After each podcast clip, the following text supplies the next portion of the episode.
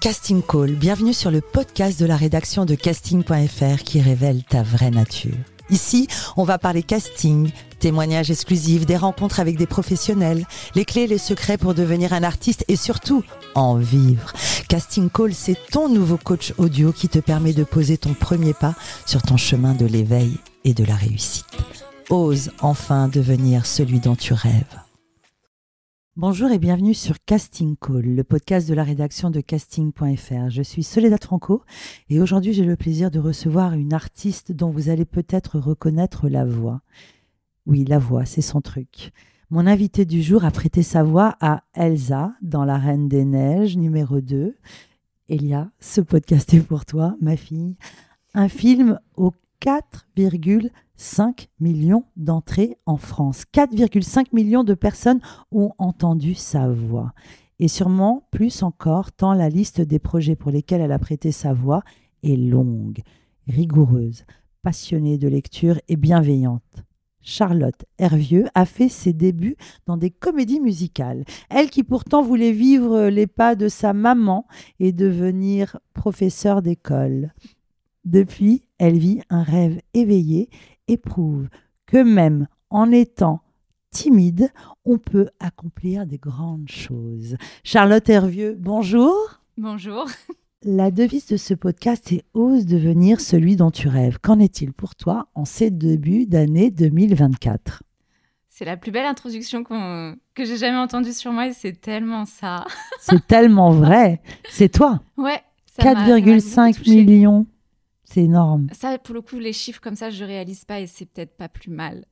Je reste dans une autre dimension, dans un autre monde où justement je réalise pas euh, l'impact qu'a eu ce film. Je réalise l'impact qu'il a eu sur ma vie, sur mon quotidien, mais pas l'impact qu'il a eu auprès des gens. Auprès des enfants, mm. auprès des familles, auprès des adultes. Euh, justement, en cette année 2024, qu'en est-il pour toi? Ose devenir celui dont tu rêves T'y es ou pas encore? Je pense que c'est un cheminement constant. Parce que j'ai longtemps dit que je savais pas trop ce que je voulais, mais je savais ce que je ne voulais pas.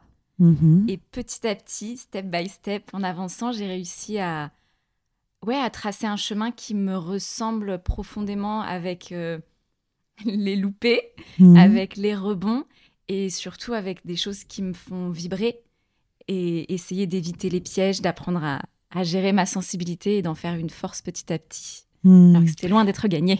On va parler d'enfance. J'aime bien découvrir l'enfance des, des artistes. Tu es né en 1990 et tu as grandi en banlieue parisienne. Alors, quel genre d'enfance euh, tu as eu? Tes parents, ils faisaient quoi? Ils étaient dans le milieu artistique? Non, professeur d'école, ta maman, c'est ça Oui, c'est ça? Euh, bah, mon, mon, père, euh, éducateur sportif, donc vraiment dans le milieu éducatif. Pas du tout d'artiste, enfin le, le, milieu du show business. je regardais quasiment pas la télé. Enfin, c'était vraiment pas. Non, je suis vraiment... Ils écoutaient de la musique? Ils écoutaient de la musique, puisque mon grand-père euh, travaillait à la radio, à ah, FIP. donc il y avait cette culture-là, euh, on écoutait beaucoup de musique. Mais par contre, tout ce qui est de l'entertainment, pour moi, c'était. Euh, moi, je passais mon temps soit dans le jardin à grimper dans les arbres, soit dans ma chambre à inventer des histoires, soit à lire. Mais c'est bien, justement. voilà. C'est magnifique. Oui. Des frères et sœurs? Un petit frère, oui. D'accord, ok. Et alors, tu rêvais de quoi quand tu étais petite? Je rêvais de quoi quand j'étais petite? Je crois que je rêvais de, de liberté, mais au sens large du terme, c'est-à-dire de... J'ai toujours eu cette curiosité, donc je voulais me nourrir de plein de choses, aller partout là où je le pouvais, quitte à pousser un petit peu pour voir jusqu'où je pouvais aller. Mhm. Ça, je pense que c'est le côté aussi grimper dans les arbres où j'avais ce truc de toujours plus haut. Est-ce que je peux atteindre la branche au-dessus? Donc il y a un truc, oui, très euh, curiosité de découverte autour de soi et de découverte en soi qui a été aussi un long cheminement et qui est encore, euh, qui sera le travail d'une vie. Et tu rêvais de quoi, enfant? Est-ce que tu t'imaginais artiste? Pas du tout. C'est ça qui a été très dingue dans ma vie, c'est que, bien sûr, quand on est petit sous la douche euh, à 6-7 ans, on chante La Petite Sirène, on chante de Disney, hmm. mais jamais j'aurais pu imaginer déjà en vivre, pouvoir payer un loyer grâce à, grâce à, ouais, à ce métier ça a été un chamboulement et une découverte incroyable dans ma vie et une ouverture des possibles que hmm. j'imaginais pas du tout. Parce que moi, j'étais dans, non, j'étais dans une, j'ai fait beaucoup de sport quand j'étais petite, mon père, mon frère. Enfin, c'est une culture très sportive, euh, Très saine. très saine, mais du coup aussi avec une discipline, une exigence. euh, et, et les livres, donc c'est vraiment un truc euh, très d'imagination, de partage, de vibrer, des émotions fortes. Donc euh, j'ai dé- j'ai débarqué dans l'artistique comme si tout était improbable et en même temps comme si tout était à sa place. D'ailleurs, tu as entamé des études de sciences du langage et de sciences de l'éducation. Et ton intention, c'était de devenir prof des Oui. écoles comme maman. Oui, parce qu'il y avait cette, euh, ce partage euh, franc et brut et pur avec les enfants qui me touchait et qui me nourrissait énormément pendant toutes mes années de- d'études. Je travaillais aussi en tant qu'animatrice avec des enfants. Et ce contact sain me faisait énormément de bien. Moi, je commençais ma vie d'adulte. Et ce retour à des- une transmission, à un partage avec des enfants, ça me nourrissait vraiment, Ça humainement. nourrissait, ça nourrissait, pardon, ton. euh, je sens une ultra sensibilité, c'est ça? Oui, il y avait Mm. un truc de, de partage instinctif, de pas de chichi, vraiment Mm. un, un truc euh, brut et pur. Les moi, enfants sont tellement purs. Ouais. On dit souvent qu'ils sont en connexion avec l'invisible, justement. Alors, comment as-tu décidé de te lancer dans la comédie musicale? Tu as fait une formation, tu as été formé à l'Institut supérieur des arts de la scène Rick Adams. Je le dis bien Oui, Adams Rick Adams. Rick Adams. Alors, dis-moi, tu as arrêté les études? Tu es allé au bout? Qu'est-ce qui s'est passé? J'ai terminé mes trois années de licence. Diplômée, Voilà, donc. j'ai été diplômée. Définitivement sérieuse et construite. Et justement, à ce moment-là, avant de rentrer dans la vie d'adulte, vie active, si on veut, euh, j'ai eu envie de tenter quelque chose d'un peu fou parce que je sais pas. Ça vibrait en Ouais, j'étais insouciante à l'époque et heureusement parce que je me dis qu'aujourd'hui, je me serais peut-être posé bien plus de questions. Mais où est-ce que tu as connu le milieu artistique Puisque tu étais grimpé aux arbres là-haut avec des professeurs et comment comment tu as découvert l'univers artistique? En fait, euh, j'étais devenue adulte. Je faisais partie d'une petite troupe euh, amateur euh, en banlieue, là où j'étais. Et il y avait quelqu'un dans cette troupe qui, justement, allait faire une école de comédie musicale et avait commencé une école de comédie musicale. Ah donc tu étais quand même déjà inscrite dans un cours de théâtre, mais comme un hobby en Mais c'était tout nouveau et c'était pas du théâtre, c'était pour le coup, c'était vraiment plus du chant. Parce que moi, le théâtre, ça me. Ah, ça me ok. Mais donc tu chantais. Je chantais. C'était mon moyen d'expression, justement, parce que, par exemple, les, les poèmes euh, à réciter à l'école ou les exposés, c'était le cauchemar de ma vie. Prendre la parole en public, c'était vraiment quelque chose que que je supportais pas et vraiment euh, ça s'exprimait physiquement, c'est-à-dire que physiquement euh, je, je pouvais vomir, je pouvais m'évanouir, enfin ça allait à des Et c'était une le fuite. chant Et le chant, ça a été le biais que j'ai trouvé à l'adolescence vers 15 ans où j'arrivais à, à exprimer quelque chose sans complètement défaillir. Je m'accrochais à, à- à des notes, à, à un personnage et ça m'aidait à, à tenir debout, si je peux le Parce que tu avais identifié ce talent? Tu te rendais compte que tu avais du talent? Non, pas du tout, mais au moins je restais debout. Mmh. et petit à petit, c'est quelque chose. Inexplicable. Voilà, et c'était quelque chose qui aussi me faisait vibrer parce que justement, je ce que j'arrivais pas à exprimer moi dans des discussions ou quoi, le chant me permettait de d'extérioriser toute l'intériorité qui vibrait de mille choses et que j'arrivais pas forcément à, à partager et le partage c'est quelque chose qui, qui est très important pour moi et qui peut être justement très frustrant quand Hmm. j'arrive pas à partager ce que je suis ou ce que je veux dire de la bonne façon. La bonne façon. Il y a plein de façons, Mm. mais c'est quelque chose qui nourrissait, oui, une, une espèce de feu en moi. Et je pense que c'est ce feu qui, à un moment, m'a fait basculer de dire, OK, ben là, en fait, je vais tenter quelque chose d'un peu fou. Je vais m'inscrire à une école. J'avais vu quand j'étais ado avec quelques copines, j'avais vu euh, Undo Stress Ah, à la télé. Et j'avais vu des gens qui arrivaient le matin et qui prenaient des, des cours de chant, des cours de danse, des cours En disais, groupe. mais et qui c'est génial. Je veux faire ça. Ouais. Ils s'éclatent, ils ont l'air passionnés. Enfin, ils se lèvent le matin, ils sont à fond. Aujourd'hui, on a un poursuit tes rêves pour les jeunes qui nous entendent, qui est la continuité. Mais justement, c'est une école de comédie musicale C'est ça. ou des histoires d'amour, euh, des cours de chant. euh, ouais, donc ça, ça te fait vibrer, ça te fait rêver. Tu dis, moi, je veux intégrer une école comme ça. Exactement. Et, je me Et suis le hasard fait que tu rencontres une dame qui crée une école. Elle ça? crée pas une école, mais elle était inscrite dans une école. Ah. Elle me dit ah mais moi je connais, il y a cette école à Paris, euh, tu peux aller voir, il y a des auditions. Et donc je m'étais inscrite à cette audition. Donc, tu devais passer une audition. Oui, Donc, dépasser ton track. voilà. Alors, comment tu t'es préparée? Ça a été le premier challenge. J'y suis allée avec ma meilleure amie. En fait, c'est quelque part, je suis contente. C'était ma pre- mon premier contact avec une audition. Et du coup, j'étais pas préparée. Et tant mieux. Ah, Attention, parce qu'ici, c'est conseil casting. Oui, oui. Et, parfois, ne pas préparer un casting, être dans lâcher prise. C'est ça. En fait, là, c'était, c'est un autre contexte d'audition parce que c'est vraiment, c'est pour intégrer une formation où on sait que tu as tout à apprendre.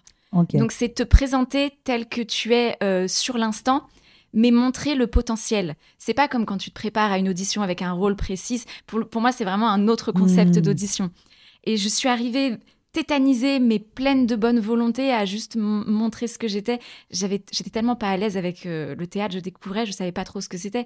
J'ai présenté un, un, poème de Prévert comme audition de théâtre, donc j'étais à côté de certaines filles qui me disaient "Toi, t'as préparé quoi? Moi, j'ai préparé le monologue de Corneille. Moi, j'ai préparé un poème. donc, tu aimes la poésie? Oui, c'est quelque chose qui me parle. Tu de poèmes depuis petite? C'est ça, et surtout c'est quelque chose. Enfin, moi, je connaissais peu le théâtre, donc c'était ma façon à moi de proposer quelque chose. Tant pis si j'avais pas la culture qui allait avec, mais ça me parlait sur l'instant T. C'était lequel de poème C'était, euh, je crois que c'était le cancre. Le cancre. Justement, celui qui se sent toujours en décalage par rapport. Euh, mais je l'ai proposé euh, sans trop le théâtraliser, mais juste avec une, euh, une authenticité et l'émotion que j'avais. Incroyable, je, je, connais par cœur le cancre, cancre on, le travaille avec ma fille actuellement. Dur poème. Oui, dur parce que ça, ça appuie sur beaucoup de vulnérabilité, de fragilité, mais qui du coup me parlait énormément. Donc j'ai délivré ça et ma petite chanson. Et après, pareil, on a vécu la première audition de danse, moi qui avais fait très peu de danse dans ma vie. Et j'ai dû... Bah, je me suis mise au fond et je me suis accrochée et j'ai suivi et j'ai pas lâché. Et même les mouvements que j'arrivais pas à faire, c'est pas grave, je reprenais juste après.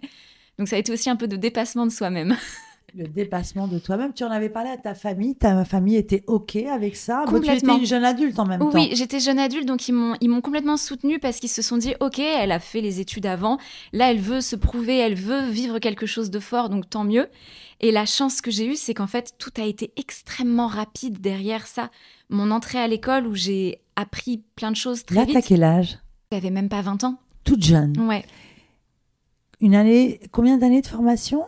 C'était une formation en trois années, mais du coup, j'ai même pas pu aller au bout de ces trois années de formation. Parce que tout est allé très vite. Tout a été très très vite. C'est aussi pour ça que mes parents, entre guillemets, n'ont pas eu le temps d'avoir peur pour moi, parce que je sais que c'est un métier, un milieu et un métier quand on ne connaît pas. Ça peut faire peur de l'extérieur parce qu'on ne sait pas comment ça fonctionne. Est-ce qu'elle va devoir galérer à trouver des cachets tous les mois Ça peut être un peu mystérieux, un peu angoissant. Et la chance que j'ai eue, c'est que moi, au bout de même pas un an, j'ai fait mes premiers cachets, j'ai été prise dans une comédie Mais alors attends, attends, raconte, raconte, raconte, raconte, parce que cette formation euh, de Rick Adams, c'est quoi? C'est chant, danse, bon, comédie musicale. Oui. Ce qu'on appelle les artistes pluridisciplinaires. Oui, le performing arts. Performing arts. Donc du coup, qu'est-ce qui se passe là? Tu commences les castings? Qu'est-ce qui s'est passé? On est venu, un directeur de casting est venu assister à un cours, tu as vu passer une audition, tu t'es inscrit sur casting.fr, bref, raconte. J'étais inscrite sur casting.fr, c'est grâce à ça que j'ai fait mes tout premiers cachets d'ailleurs. Waouh Ouais, ouais, ouais. Info C'était euh, c'était pour des figurations, j'étais partie tourner de nuit, c'était sur Star 80 Ok. Où des gens qui chantaient et qui dansaient. Et je me suis retrouvée à faire des tournages de nuit et à enchaîner les cours la journée. C'est bien, ça m'a donné un aperçu très concret de la difficulté que ça peut être dans ce milieu, en fait, de devoir euh, bah, répondre aux besoins. Et bah oui, t'as tourné toute la nuit, t'as pas dormi, mais t'enchaînes derrière euh, parce que t'as pas le choix, en fait. C'est comme ça que ça marche. Donc, en termes aussi de discipline et de rigueur, ça m'a appris très, très vite que c'était pas seulement une école pour rêver, mais que derrière il y avait un métier hyper carré avec des choses vraiment. Euh, ouais, on n'est pas là juste pour euh, se découvrir ou s'amuser, mais derrière c'est beaucoup de travail. Il y a beaucoup de ouais, c'est très exigeant. Et ça, ça m'a fait du bien d'apprendre ça très jeune, hmm. je pense. Et ces premiers cachets alors, c'est quoi? C'est un directeur de casting qui est venu dans l'école? Non, en fait, euh, j'ai fait tous mes premiers cours et on m'a dit que j'avais beaucoup de potentiel, mais bah, c'était pas une grande surprise, mais euh, j'étais ma meilleure ennemie, si on peut dire. C'est-à-dire que mes émotions et mon hypersensibilité prenaient parfois beaucoup de place et je perdais vite mes moyens et du coup, c'était au détriment de l'artistique. Hmm. Et donc, mon challenge, mes profs me l'ont dit dès la première année, ça va être de mettre cette hypersensibilité au profit, en fait, que ça devienne une force pour les rôles, pour euh, ce que je chante, pour ce que je raconte. Et c'est ça qui est le travail d'une vie, parce que j'ai tellement évolué.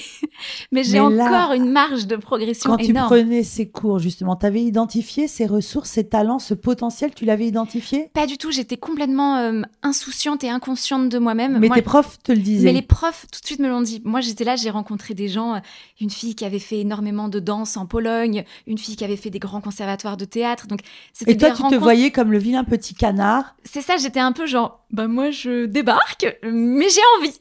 Syndrome de l'imposteur dont on parle tant et tant et ah bah tant et qu'on a dedans. tous, malheureusement. Et alors, sur quoi tu t'appuyais? Je m'appuyais sur mon envie de partager parce que c'est la magie de la comédie musicale, c'est qu'on on est ensemble sur scène, c'est rare qui est, surtout quand on est en formation ou dans nos premières années, c'est rare qu'on ait un premier rôle avec des solos. Donc c'est surtout des scènes d'ensemble ou des duos ou des trios et de partager, que ce soit une scène de théâtre ou une scène de chant ou même une chorégraphie, d'être à plusieurs, c'est quelque chose qui me nourrissait énormément. Et c'est à mmh. travers ça que je trouvais la force de me dire, ok, je suis rouge écarlate, je tremble de la tête aux pieds, tout mon corps me dit de m'enfuir, mais en fait, non, je suis là, je partage quelque chose. Cette personne a besoin de moi, j'ai besoin d'elle, et ce partenariat, c'est vraiment le mmh. mot qui, que j'ai appris et qui a pris tout son sens dans cette formation. Ce partenariat m'a donné la force de me dire, ok, non, l'artistique peut m'apporter des choses vraiment importante, moi aussi personnellement, artistiquement, mais aussi personnellement dans ma vie de femme. Hmm. Et donc mes profs m'ont dit, Charlotte, tu as beaucoup de potentiel, tu as une très jolie voix, mais vraiment, il faut que tu apprennes à, gérer ton émotivité. À te challenger. Et c'est pour ça que je me suis dit, ok, bah, j'ai pris les taureaux par les cornes. Je suis allée me connecter sur des sites de casting. Et j'ai vu une audition euh, pour une comédie musicale où ils cherchaient des gens qui faisaient très très jeunes. Ok. J'ai envoyé mon CV vierge. Parce que bah, j'avais T'avais mis quoi dans ce CV Justement, tout le temps, on nous dit qu'est-ce que je mets quand je suis débutant Qu'est-ce que tu avais écrit? Bah, J'avais marqué que j'étais actuellement en formation. J'avais noté les, les, les, enfin, les, les profs que j'avais. J'avais dit que j'étais, il y avait des cours de, de, de, hip-hop. Enfin, je, donnais les spécificités de claquettes. De, de ce que tu savais faire. De, ce que, tu sais en train, faire. Voilà, de ce que j'étais en train d'apprendre. J'avais même mis que j'avais mon BAFA, que je travaillais avec les enfants. Je, je savais tellement pas quoi mettre que j'ai mis un, un CV classique. Et j'ai été convoquée ah, c'était la toute première audition, du coup, où, là, pour le coup, c'était pas comme à l'école, où justement, j'ai vécu de plein fouet cette vague de, stress et de pression de est-ce que je vais être à la hauteur? Donc ça toute jeune en plus, 20 ans. Toute jeune. Parce que là, c'est 2012, Fiona, enfant dans Shrek le musical au Casino de Paris, c'est ça? C'était ma première audition. on a bien bossé. Hein. On connaît tout. Hein. C'était ma toute première vraie audition et ça a été un tsunami émotionnel. Euh, je... Bon, c'est pas très joli de dire ça à l'antenne, mais avant, avant de passer ma première euh, premier passage d'audition dans un magnifique théâtre parisien, en plus, j'étais dans les toilettes et j'ai vomi. Mais j'ai vomi tout ce que je pouvais vomir et je suis montée ah, sur scène en tremblant de la tête aux pieds en me disant mais en fait je vais m'évanouir et je vais me ridiculiser devant des gens que c'est mon premier contact avec le milieu professionnel de la comédie musicale et je vais m'afficher. Donc c'était assez traumatisant et en même temps j'ai franchi un cap ce jour-là en allant au bout de l'audition. Alors, c'était complètement inespéré que je décroche le rôle. Moi, je mmh. visais même pas ça. je visais ça comme un exercice parce que mes profs m'avaient dit Charlotte, il faut que tu te challenges, il faut que tu t'entraînes. Tu t'étais préparée avec les profs? Oui. C'était avec eux que j'avais préparé certains monologues de théâtre et tout. Donc, euh, qu'est-ce qu'on t'avait demandé justement? Parce que là, tu as 20 ans. Ouais. Premier casting, première audition, audition. Qu'est-ce que tu avais préparé? Une chanson? Oui, Un texte? C'était alors il y avait une chanson imposée entre plusieurs chansons et j'avais choisi. Bon, en plus j'étais complètement folle, enfin insouciante on va dire. Authentique. Voilà. On, tu t'écoutais peut-être? Peut-être. Tu choisissais des choses qui te correspondaient. Ouais, mais avec le recul, je me dis que c'était improbable. J'avais choisi. Et en même temps, tu as décroché le rôle. Bah ouais, c'est ça qui est encore plus improbable. Donc, le conseil, c'est d'être soi-même et authentique. Mais complètement de et ne pas chercher à être à, la mode.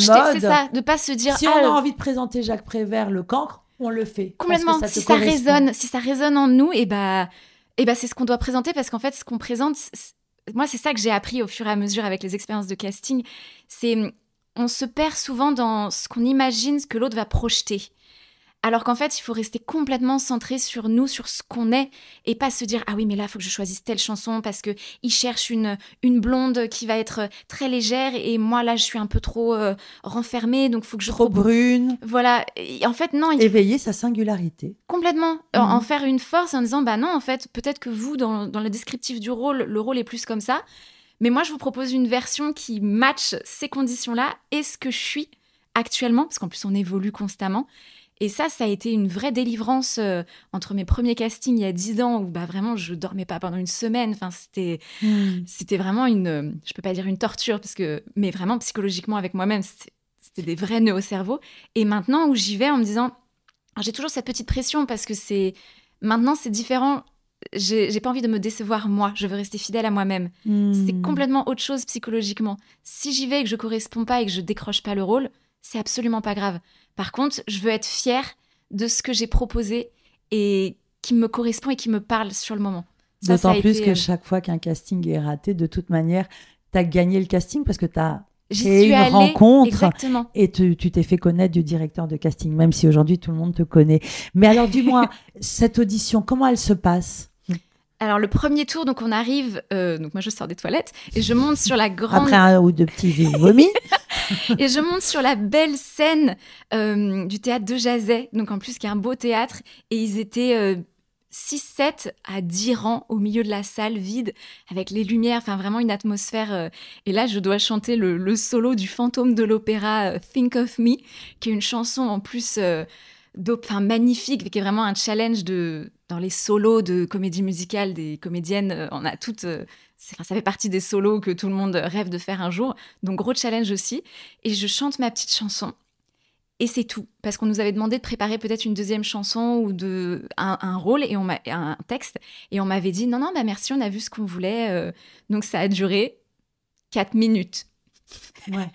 Je t'imagine fragile et surprenante de voix en fait. Et c'est ça qui a dû. Je pense que c'est ça, Bien tout petit bout arrivé la avec. La délicatesse et la fragilité sont souvent. Euh, Une force en fait, et on pense que ça va nous desservir.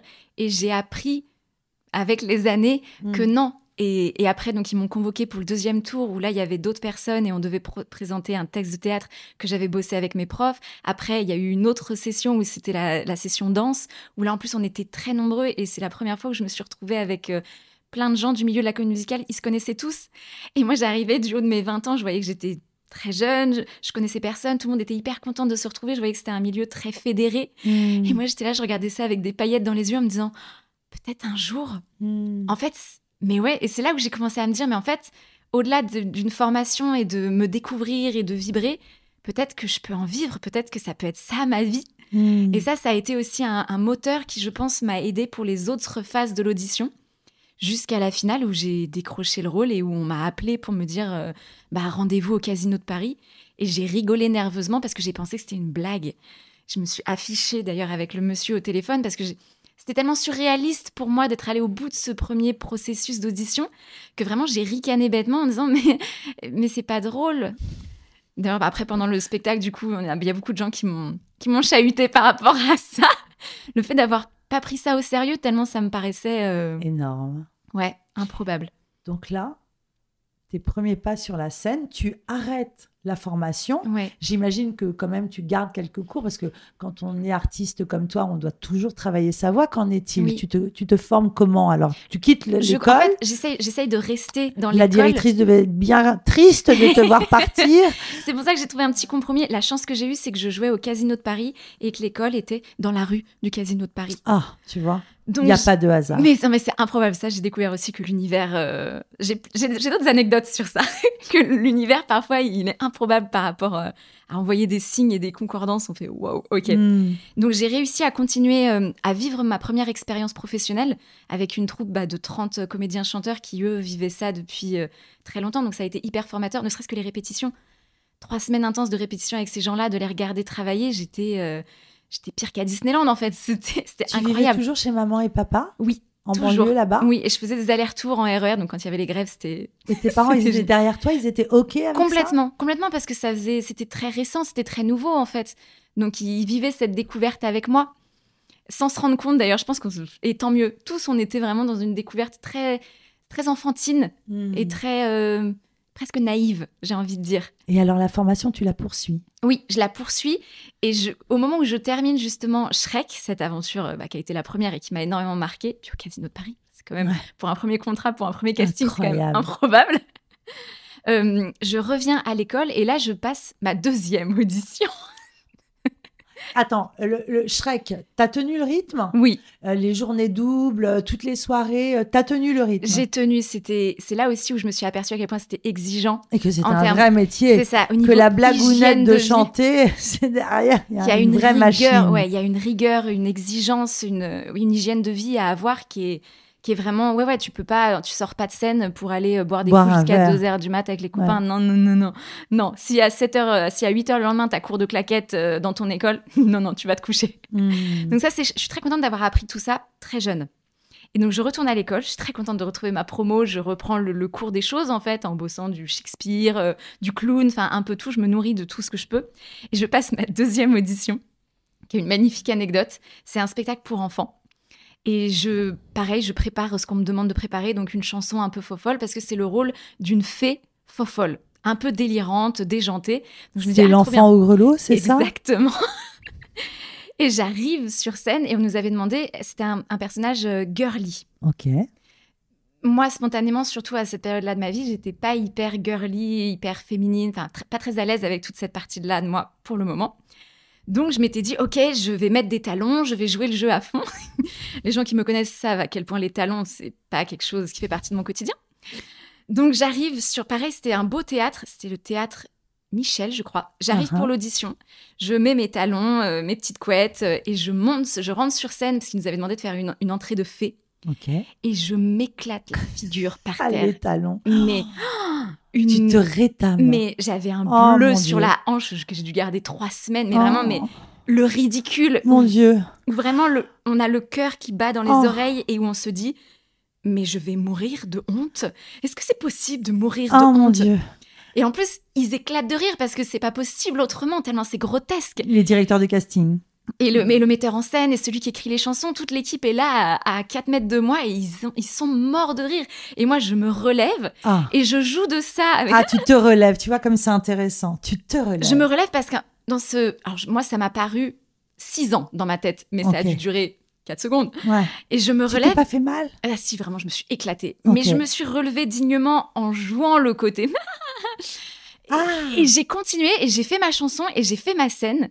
Et c'est ça l'anecdote c'est que non seulement j'ai eu le rôle, Ils ont cru que c'était vrai? mais qu'en plus, ils ont intégré cette entrée dans le spectacle qui s'est joué après. Trop forte.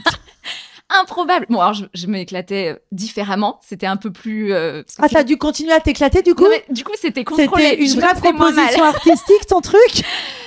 Pas du tout. Et d'ailleurs, je leur ai dit à la fin de mon, mon passage, j'ai dit, je suis désolée, c'était ridicule. Et ils ont dit, ah non, mais c'était génial dans le personnage. Ah bon, d'accord. Oh Oh, c'est génial. Et j'ai passé trois mois derrière à faire mon entrée en, en faux folle et à. Ah, c'est drôle. Et pareil, ça, ça a été un vrai apprentissage. Un vrai dire, apprentissage. C'est ça, il faut se relever et en fait, l'imprévu, même quand on pense mourir de honte, peut être une force. En fait, tout ce qu'on tout ce qu'on perçoit comme des vulnérabilités ou des handicaps peuvent se transformer en force. Ça, c'est vraiment c'est ce que j'ai appris euh, au gré de mes expériences euh, et de mes castings. Et là, ça s'enchaîne. Euh, Kid Manoir, Réponse et le prince aventurier, La Reine des Neiges en comédie musicale, La famille Adams, tu joues le rôle de Mercredi Adams et tu vas être nommé au trophée de la comédie musicale dans la catégorie Révélation féminine, le concert des Misérables à l'Opéra de Rennes, We Will Rock You aussi. Yeah. tu n'arrêtes pas. Et ça s'enchaîne et ça s'enchaîne. On te voit dans la comédie de boulevard Pilule amère et loin des planches à la télé, dans nos chers voisins et dans les web-séries Ulysse et Preview. Ça n'arrête pas. Ouais. Raconte-moi comment tu as évolué. Tu as pris un agent, tu as continué à bosser. Euh, tu, tu- tu- comment ça s'est orchestré la suite? Tout est tout alors j'ai jamais pris d'agent et tout s'est enchaîné euh, au gré des rencontres. Euh, les auditions de comédie musicale ça pour le coup il y a vraiment bah, c'est les sites de casting euh, traditionnels j'ai envie de dire où à chaque fois chaque nouvelle saison il y a les deux trois comédies musicales Dans le milieu des comédies musicales, il n'y a pas d'agent, n'est-ce pas? Il y en a qui en ont. En tout cas, moi, je suis jamais passée par un agent parce que justement, c'est des, des auditions accessibles et ouvertes à tous. Et d'ailleurs, c'est ça qui est chouette dans ce, milieu-là. C'est que par exemple, bah, l'audition de Shrek que j'ai passée alors que je venais de nulle part, si ça avait été quelque chose de plus fermé, comme on peut trouver parfois dans le cinéma ou dans le théâtre ou Mm. quoi, j'aurais pas eu cette, expé- cette expérience euh, et j'aurais tout ce qui a, tout ce qui a découlé derrière, j'y aurais pas eu accès. Donc c'est ça aussi que j'aime bien dans ce concept de comédie musicale. Alors oui, il y a les mauvais côtés, c'est-à-dire que pour le rôle de Mercredi Adams, je crois qu'on était 800. Ouais. Donc ça fait de la concurrence. Ouais. Mais au moins, il y a hum, tout le monde a sa chance d'une certaine façon et c'est ce que j'aime aussi dans ce milieu-là. Hmm, Euh, Dans d'autres milieux euh, artistiques, c'est un peu moins, euh, c'est un peu moins le cas. hmm. Mais il y a Au d'autres avantages. Au fur et à mesure de toutes ces expériences, euh, comment as-tu évolué justement dans cette prise de confiance Je ne sais pas si parler de prise de confiance ou alors d'estime de soi. Tu connais la nuance Alors oui, c'est toujours en gros travail. Mais euh, j'ai réussi à apprendre à rebondir, je crois. Mhm. Donc, je ne sais pas si on peut dire que j'ai appris, euh, oui, à, à avoir une meilleure estime de moi ou, ou à prendre confiance en moi, mais par contre, j'ai j'ai appris à avancer et à rester toujours en mouvement. Et une opportunité que je pouvais ca- catégoriser de rater, en fait, pouvait, m'ouvrir autre chose. Et ça, c'est quelque chose qui m'a appris aussi dans ma vie hors de l'artistique. C'est des leçons hyper euh, précieuses, en fait, de découvrir que bah, on a, on a l'impression factuellement qu'une porte se ferme, mais factuellement, il y a vraiment trois fenêtres qui s'ouvrent à côté. Et il faut apprendre à... Parce que je suis passée par ces phases où j'ai raté un casting ou un rôle que je voulais absolument, et j'ai passé une semaine en boule sous ma couette, me dire, Dans un vrai moment de doute voilà, je vais et tout de arrêter. remise en question, Mais ça, ça a été... tu te dis que je vais tout Mais arrêter. complètement, ça a fait partie de mon quotidien et je pense que ça fait partie du quotidien de la plupart des artistes. C'est des phases qui sont presque des passages obligés pour aussi se construire en tant qu'artiste et en tant qu'humain avant tout. Et moi, ça m'a ça m'a challengé sur justement ma capacité de rebond. Il y, a, il y a eu une fois, je me souviens où justement j'ai eu j'ai appris euh, j'ai eu un refus justement d'audition d'un rôle qui me faisait rêver. J'étais euh, dans la salle d'attente pour passer la finale pour une autre audition. Hmm. Donc j'ai pas eu, j'ai au fond de moi j'avais envie mais de pleurer et de faire justement le tout le toute cette, toute cette expression de drama de ah je suis qu'une voilà tout ça et j'ai pas eu le temps et je me suis dit bah non là en fait euh, tu dois rentrer tu dois présenter le meilleur de toi-même Hmm. donc bah tu serres les fesses et, et tu y vas et toutes toutes ces expériences là m'ont confrontée à moi-même et à ma capacité de rebond et Hmm. je me suis dit, ok, donc en fait, peu importe ce que je me prends dans la tronche, derrière, je saurais rebondir. Et ça, donc, c'est pas ma valeur en tant qu'artiste, en tant que ce que je propose, mais c'est ma, ma valeur en tant que ma capacité à rebondir. à rebondir. Ouais. J'ai souvent la sensation, lorsque je reçois des artistes qui euh, travaillent avec leur voix, leur corps, avec cette exigence euh, digne des, euh, des, des athlètes, vous avez besoin de- de- de- d'un travail sportif et un training mental. J'ai l'impression que du coup, il n'y a pas de place au doute et qu'il n'y a pas de place à cette timidité. J'ai toujours eu la sensation que ça vous donne de la, de la force. Est-ce que tu saurais identifier d'où elle te vient cette timidité, ce manque de confiance, ou d'où te venait, je ne sais pas aujourd'hui où tu en es, mais est-ce que c'est un trauma d'enfance? Est-ce que, ce qu'on dit, on, a l'impression que tu viens d'une famille bien faite Est-ce que tu es né comme ça, génétiquement timide? Est-ce qu'il y a une, il y a eu quelque chose qui s'est passé? Non, je, alors je suis née hypersensible et éponge à absolument tout. J'avais une hypersensibilité, une anxiété, enfin tout ça faisait déjà partie de moi.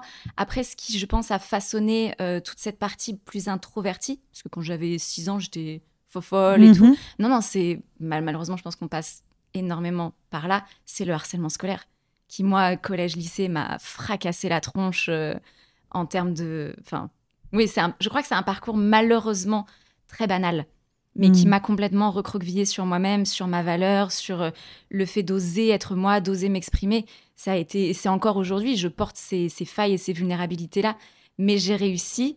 Et je, mais je travaille encore, ça, ça me rattrape toujours.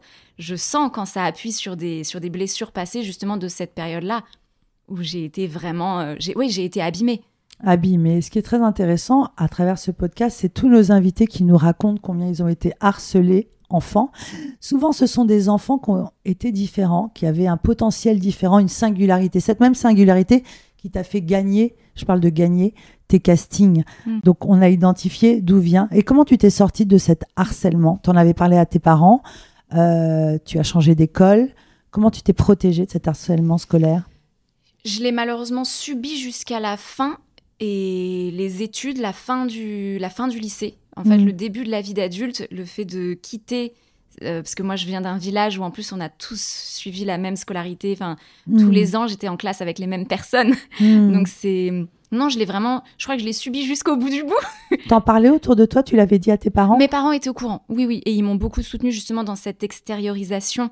Parce que sinon, parce que c'est pareil, c'est quelque chose que je somatisais, je devenais malade. Enfin, avant d'aller au collège, je vomissais, j'étais incapable d'aller. Enfin, mon corps de toute façon me trahissait d'une certaine façon.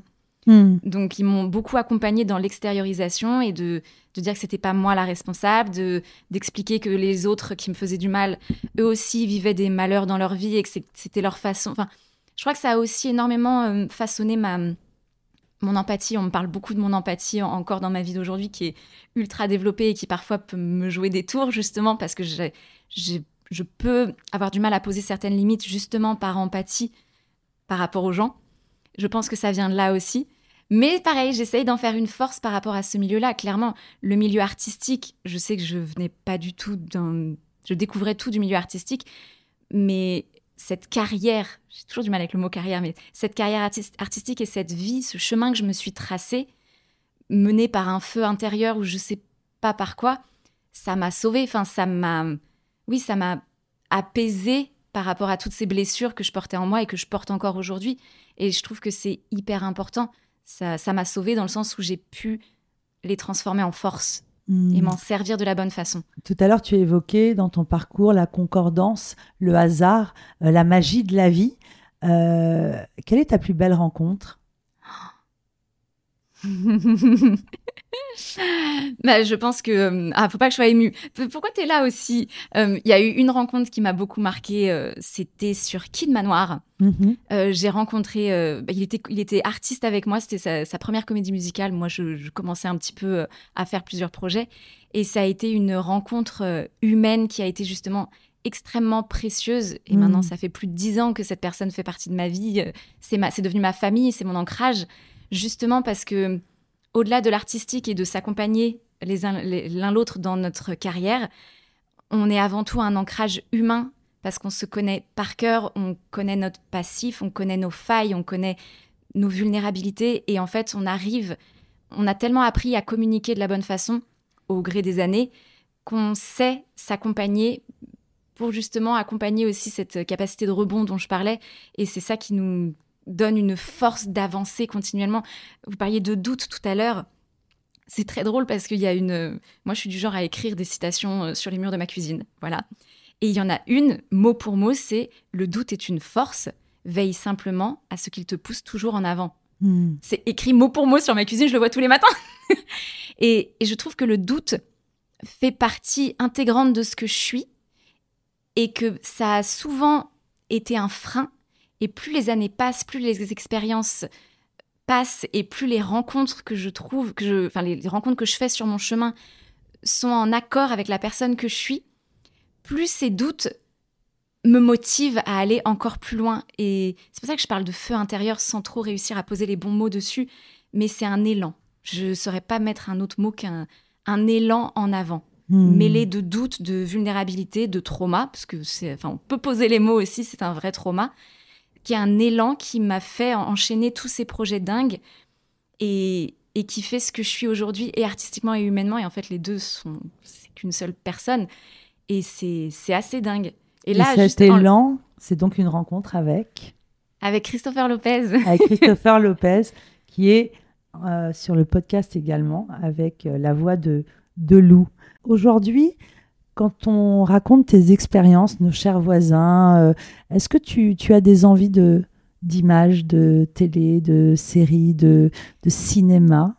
Oui, oui, parce que alors j'ai vécu euh, pareil. quand j'ai débarqué dans le milieu audiovisuel, ça a été assez improbable. C'est-à-dire que j'ai répondu à un casting parce qu'il y avait un, un été où j'avais pas de vacances. Enfin, j'étais en vacances, mais ici, j'avais Mhm. du temps libre. J'ai répondu à une annonce euh, pour une web série faite par des gens en, amateur, Mhm. qui s'est avérée être une expérience incroyable sur des années et qui a eu une fanbase incroyable sur YouTube, Ulysse. Ok. Donc des rencontres improbables de gens passionnés qui, pareil, en fait, avaient des vies à côté et sur leur temps libre, bah, donnaient vie à une histoire avec un scénario et des personnages incroyables. Donc ça a été mon premier contact, euh, mes premières expériences de tournage. Et grâce à cette expérience-là, il y a hum, un des show directeurs de, ce, de cette expérience qui m'a embarqué après sur Preview, où j'ai tourné avec euh, Bertrand Huskla, Julien Pestel, euh, enfin des, des, des, des- gens. euh, je me suis retrouvée. Enfin, pareil, c'était magique, incroyable. Ça a été trois semaines et demie de tournage intensif dans des conditions hyper professionnelles. ça a été un tournage incroyable et je, je rêve de revivre ça parce que ça a été hyper complémentaire justement de c'est ce que j'aime dans la comédie musicale, le doublage et l'audiovisuel, c'est que les trois me nourrissent, les trois se nourrissent de choses euh, hyper complémentaires et c'est là où je trouve que j'ai énormément de chance. Alors je sais qu'après on, on me, re- on me reprend souvent quand je parle de chance parce que j'ai tendance à tellement revendiquer la chance que parfois ça Alors que tu la provoques, cette chance, Voilà. par les rencontres, par ton travail, par euh, te lancer justement sur un projet. Quel est le mot que tu as utilisé Amateur Oui, euh, et, et- et- et sans chichi. Et, et c'est comme ça que, que les choses arrivent jusqu'au doublage. oui, Tu en fais beaucoup, avec un immense succès. Euh, bah, justement, une rencontre avec Annabelle Roux, euh, qui te repère dans une comédie musicale. Et, et c'est parti. Tu Oui. nous racontes? Alors Annabelle, elle était venue, elle avait des, on avait des amis en commun sur euh, Réponse et le Prince Aventurier.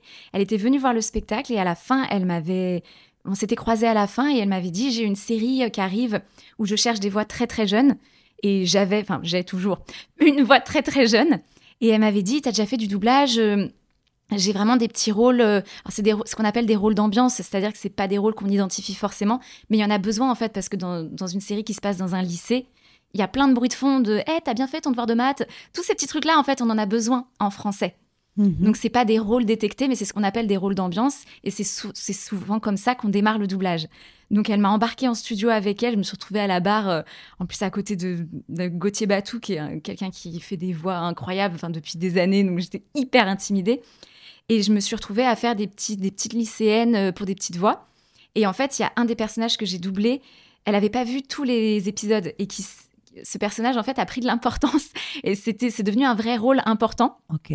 Donc pareil, je me suis retrouvée de façon improbable à devoir euh, bah, assurer ce rôle récurrent que je retrouvais à chaque épisode, qui a été, oui, qui est- c'est dans 13 Reasons Why, qui est en plus une, euh, une série qui me- bah, me touchait beaucoup parce que ça parlait énormément de harcèlement scolaire et de toutes les dérives et jusqu'où ça peut aller. Donc Mhm. en plus, ça m'a fait un- une, une résonance par rapport à pourquoi je suis là. Mhm. De toute façon, ça a toujours été comme ça dans mon parcours. Il y a toujours eu des, rés- des résonances, mais dont j'ai pris conscience juste après coup, avec le recul, de me dire ok, c'était pour ça. Ah ouais, ça fait sens. Des choses où sur le moment, j'en ai pas conscience et c'est pas plus mal parce que du coup, je vis la chose à fond sur l'instant. Et ça, ça a été très enrichissant. Lorsque tu écris dans ta cuisine ces citations, et ça parle de d'écriture magique, de visualisation, tu prends conscience de tout ça, de ton multipotentiel et peut-être de cette énergie. Ça te parle quand on... Ça me parle complètement, surtout que bah, Christopher Lopez, lui, est très, très ouvert à toutes, toutes ces choses, toutes ces choses-là.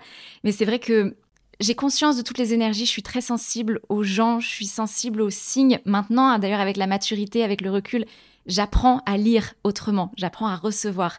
Avant, j'étais complètement fermée sur non, de toute façon, je suis digne de rien, euh, syndrome de l'imposteur. Enfin, j'étais vraiment très fermée, très cloisonnée dans, dans ces schémas un peu autodestructeurs. Mhm. Et petit à petit, avec la carrière et avec l'humain que je deviens, ça m'ouvre et je suis beaucoup plus réceptive. Et maintenant, je, parfois, je, même, je m'amuse de certains signes en me disant d'accord, donc là, c'est vraiment.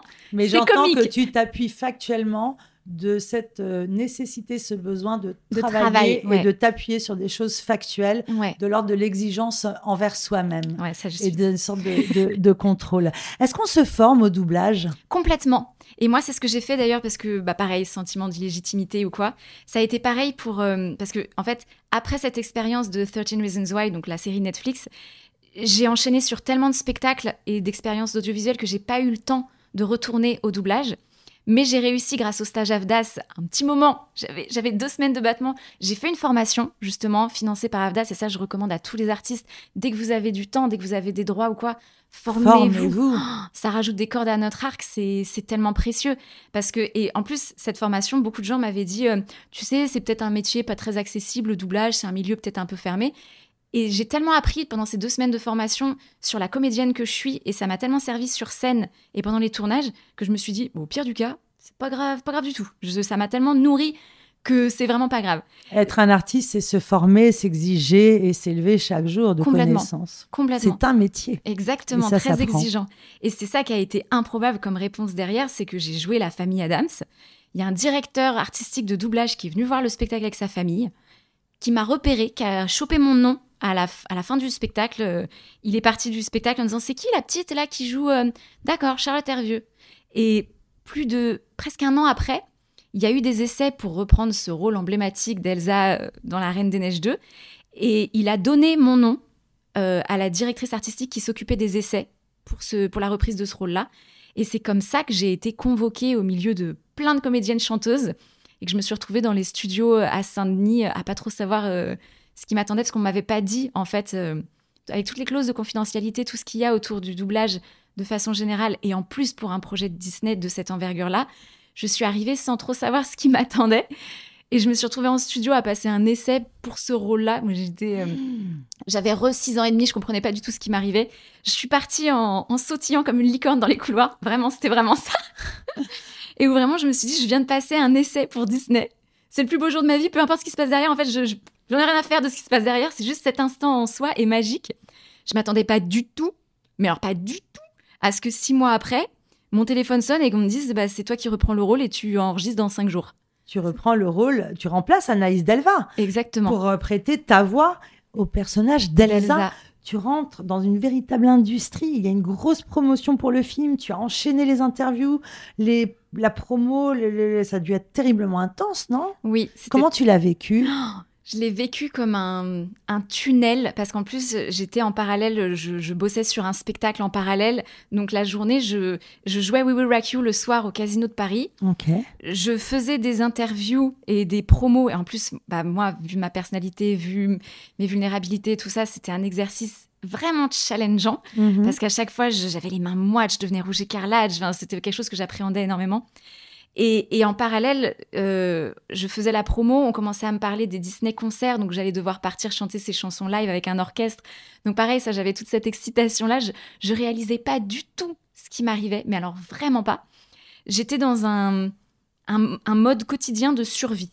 C'était hmm. OK, je dois tenir jusqu'à ce soir minuit et je dois répondre aux exigences de ce qu'on attend de moi. Là, j'ai répétition de telle heure à telle heure. Après, j'ai euh, interview au téléphone avec euh, tel truc et le soir, je dois euh, assurer devant 800 personnes le rôle que j'ai décroché. Donc pareil, une exigence un truc hyper hyper intense, ça m'a beaucoup puisé et épuisé. Et c'est ça qui a été paradoxal, c'est que c'est à ce moment-là qu'est arrivée euh, la pandémie.